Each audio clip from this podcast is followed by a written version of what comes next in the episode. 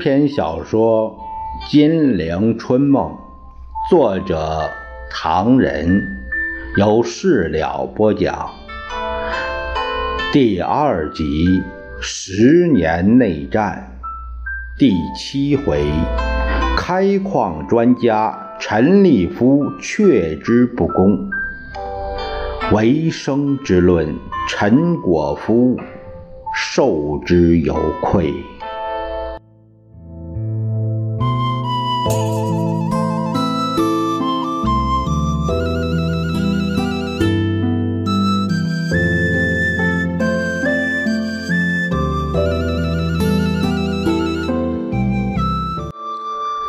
有人说陈布雷的主张态度与西西沆瀣一气，但他直接受蒋介石的支配，只能算半个西西。CCC 之说到底能不能成立？在上列诸人中，朱家骅已经脱离二陈，自树一帜，人称之为新 CC。程天放早已同二陈貌合神离，张立生则在脚踏两头船，但他们都是 CC 出身，本质上与立场上没有分别，故仍列入 CCC。但一般说来，CCC 在今日台湾早已没有若干年前在大陆那股劲儿了。而且陈果夫也已病逝台中。有人说，CCC 今后应该改名为 CC。只剩下陈立夫一个巨头，在那个并不完整的 C 型圆圈中打转，不知所终。这些都是后话，咱们按下不提。却说蒋介石当年。面对逢严大敌，应付办法之一是派出张群、吴铁城、萧同资出关，活动张学良入关，同时为巩固自己的政权动脑筋。他首先想到了利用青红帮，要用现代化的配备武装青红帮。使成为控制若干地区、控制若干人物的一个力量，这当然是件大事。便同陈果夫密商这件事。原来，远在西西成立之前，陈果夫已经表现了一手。民国十六年。幺幺二二惨案就是陈果夫布置的，蒋介石借此把西山会派的气焰给压下去了。在这以前，西山会议派常以反共先辈自命，他们是先知先觉，蒋介石是后知后觉，处处倚老卖老。蒋介石不易独断专行，但经过幺幺二二惨案以后，蒋介石再度上台，声势就大不相同。于是陈果夫从那个时候开始就获得了蒋介石的倚重。陈果夫也有一套，当时国民党中央开会的时候，凡有重要的案件，陈果夫老是说。这要征求总司令的意见才好决定。胡汉民虽曾发过牢骚，说：“究竟是总司令听命于中央，还是中央听命于总司令？这样做法不是爱戴蒋介石，恰好是害了介石。可是毫无办法能改变这种一切以蒋个人意志为依归的作风。”大家一定会问：究竟为什么蒋介石同西西关系如此之深呢？这真是说来话长。好在气候苦热，夏夜纳凉，咱们就聊一聊蒋同陈家兄弟的一段历史。且说浙江湖州的吴兴。出了一个陈英士，又名七美，其人在民元革命时出任过上海都督，混名杨梅都督。蒋介石初出茅庐，就在他手下任团长，结下了一段姻缘。在下早在拙作中表过，据日本人。长野狼说：“中国之大财阀与大实业家，大抵都是官僚。比如浙江财阀之首脑陈其美，广东财阀之中心人物唐绍仪，以及黎元洪、张謇等，便是其显著的例子。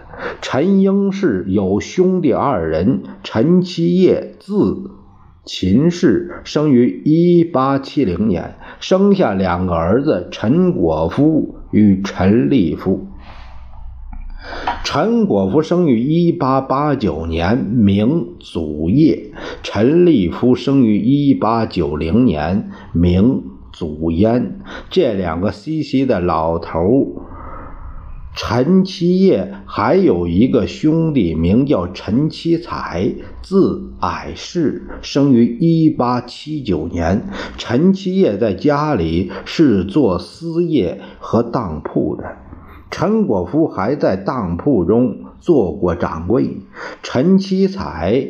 曾留学日本士官学校，后来历任军政府厅长、中央政治会议浙江分会委员、浙江财政委员会主委、江苏司委会主席、上海关监督、浙江财政厅长、国民政府。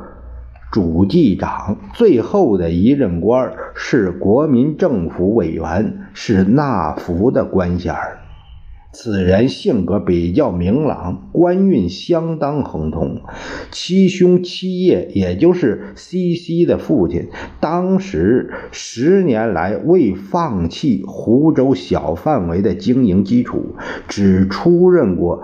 浙江省商联会主席、浙江地方银行行长、国民参政员，据说是一个不大作声的深沉人物。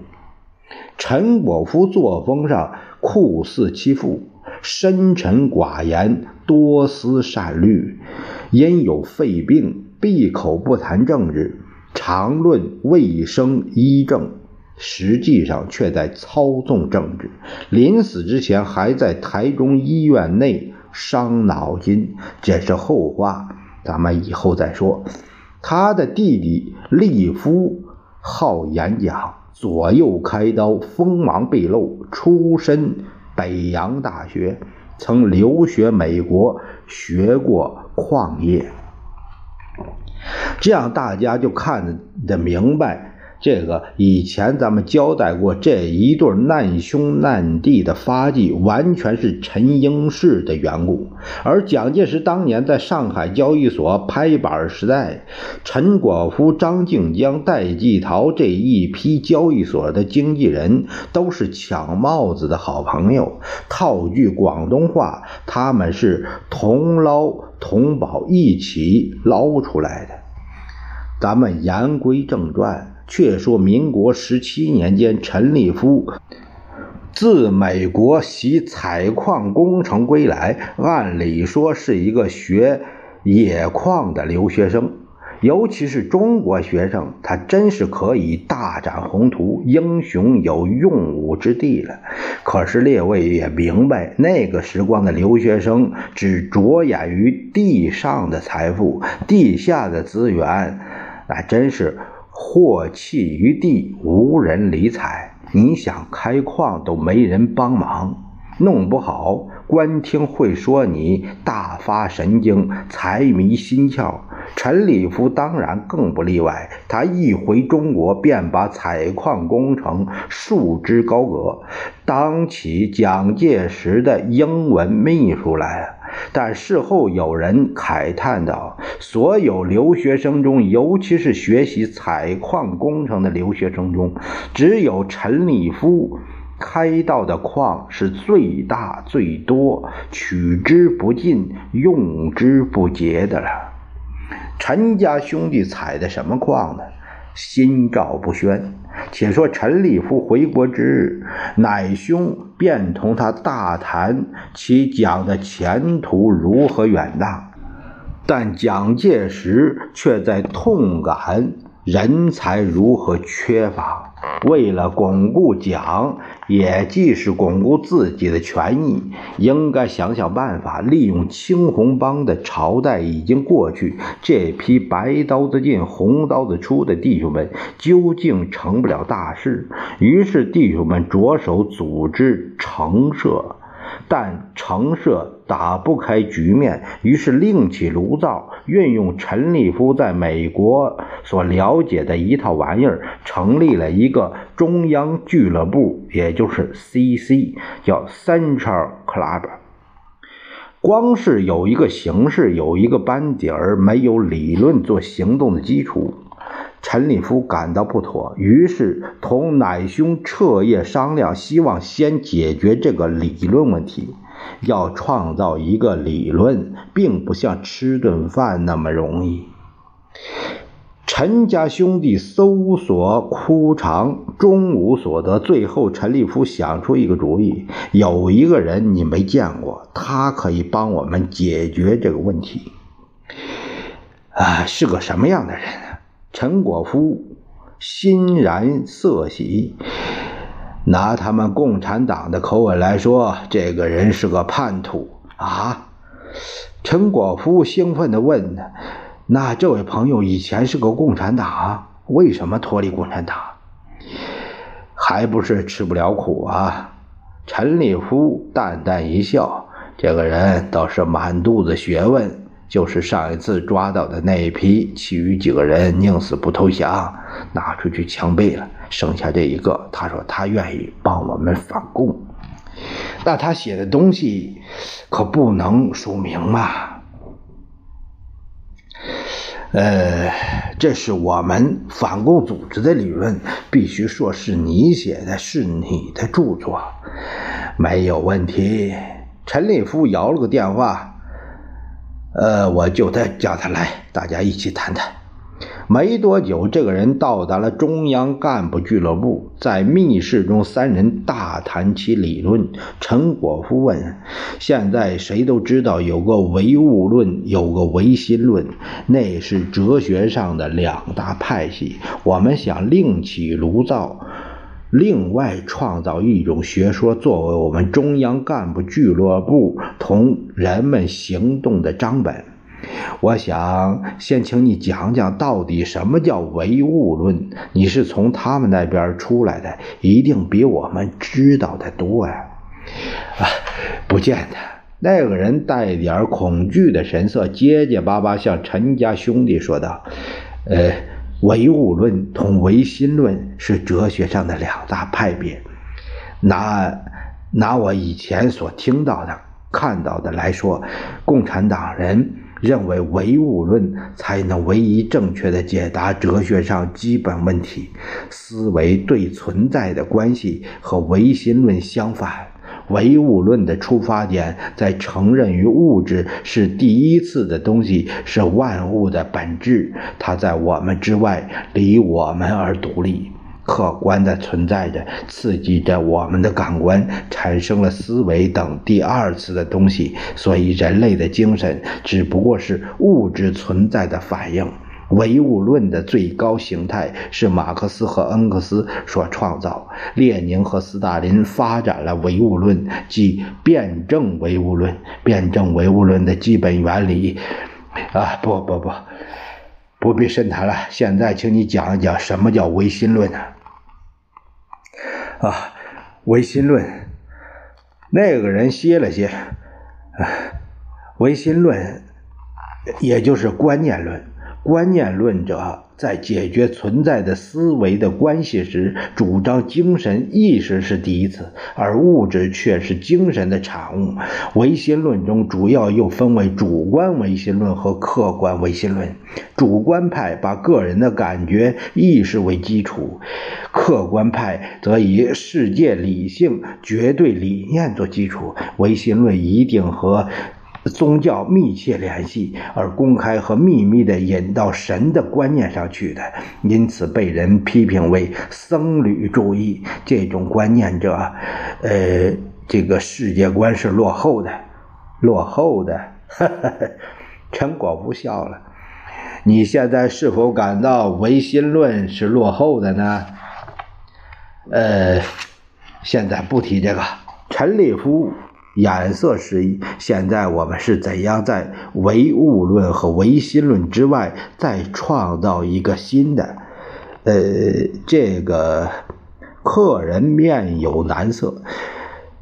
如果再创造一个新的，当然不可能倾向唯物论，而是倾向于唯心论。那么，这还是唯心的说法，一般一般叫做。让共产党挑眼去。陈立夫摆摆手：“我们已经决定了，新的理论叫唯生论，有别于唯心论，反对唯物论。唯生论，陈先生的意思，唯生论拿什么做基础呢？生活。”啊，陈立夫说：“你记着。”请你搭起哲学的架子，披上唯生论的外衣。唯生论说些什么呢？包括很多，可以说是包罗万象。陈立夫思索着半晌，呃，唯生论要包括孙中山的民生主义，要包括道德问题，包括君臣父子、夫妇兄弟伦常关系，要包括啊，总而言之吧。要老百姓不能跟共产党走，要他们相信命运，重视道德，不得乱来，不可造反。啊，呃，知道了。那个人显得非常尴尬，起立告辞。待客人走后，陈果夫说：“唯生论这一炮打出以后，会不会受到批评啊？”批评？陈立夫满不在乎。如果共产党骂我，那是求之不得。他放低了声音：“主席，如果知道他们在骂我，那只会使我们的地位更巩固。至于我们自己人呢，即使想骂也不敢骂。你想想，今日之下，谁敢说我们一个不字？”何况唯生论不过是一种空洞的学说，它不会发生人事问题，所以我认为唯生论对我们有百利而无一弊呀。是，陈果夫同意。我们的目的就是怎样对付共产党，什么哲学、什么理论都空的。刚才听陈布雷他们说，主席对我们调查科的名义很赞成。还说什么？呃，说是好，好，好，他没有什么意见。嗨，其实啊，他也不懂。陈立夫笑着说：“这是美国来路货，一个普通留学生也不会知道。”那现在决定调查科是隶属于组织部了。陈立夫点点头。你决定让徐恩增表弟出任科长？陈立夫点点头。恩增在美国学的是电气工程，干调查科行吗？有什么不行啊？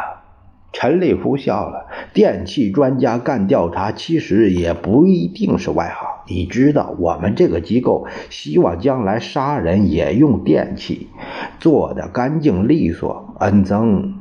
不可以大展宏图吗？徐恩增于是出任组织部调查科科长，在南京、上海、北平、天津、长沙、汉口、无锡、苏州、开封、郑州、许昌，全国各重要城市公安局内设立调查室，直接听命于陈徐。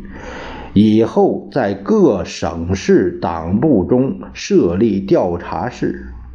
特务网的布置遍布各县区，成为蒋介石统治机构中不可缺少的部门。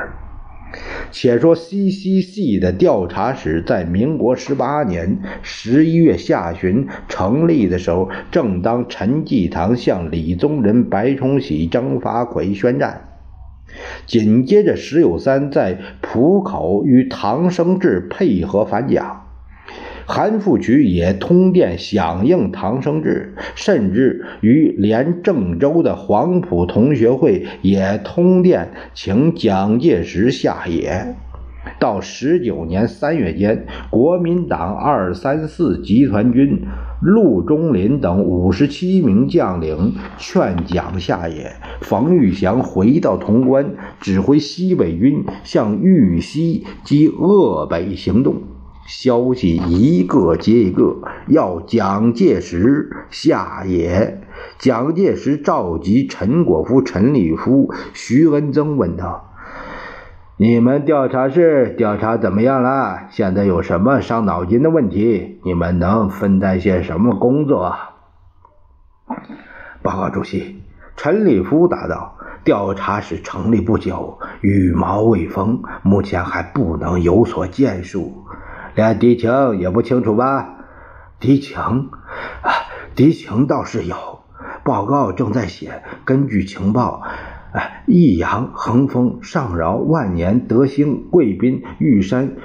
余江等县在去年底举行了工农兵代表大会，成立了信江区苏维埃政府，颁布了临时土地法、劳动法、婚姻条例、苏维埃组织法、红军与赤卫队条令等法令，选出方志敏、邵世平、黄道等三十三人为执委，军队改编为江西红军第五团。